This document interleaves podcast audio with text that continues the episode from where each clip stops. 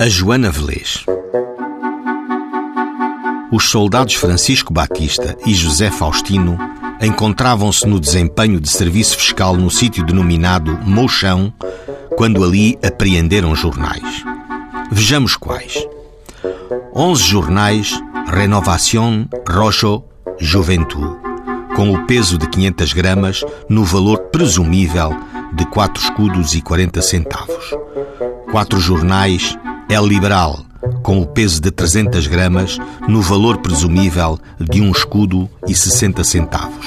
Sete jornais Mundo Obrero, com o peso de 300 gramas, no valor presumível de dois escudos e 80 centavos.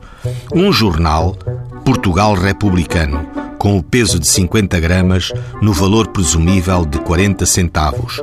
Um jornal Claridade, com o peso de 60 gramas no valor presumível de 40 centavos.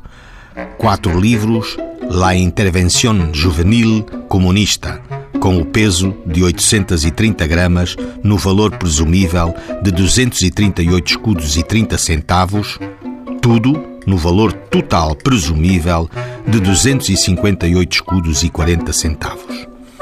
A portadora de jornais, Joana Velez, foi capturada e presente no posto.